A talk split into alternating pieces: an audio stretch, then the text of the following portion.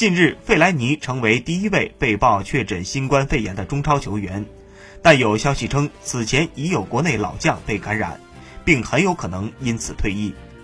目前，与费莱尼有过密切接触的相关人员都已经在第一时间被隔离。对许多召唤外援归队的俱乐部来说，这也是一次警钟。鉴于当下的严峻形势，各俱乐部都需要对队中外援的身体状况予以高度重视。毫无疑问，费莱尼在短期内已经很难重返赛场。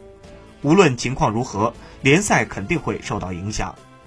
此前，中国足协计划在五月开启联赛。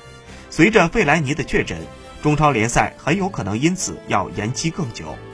倘若联赛被迫推迟到六月甚至下半年，那么不排除今年的联赛会被划分赛区，同时进一步压缩赛程。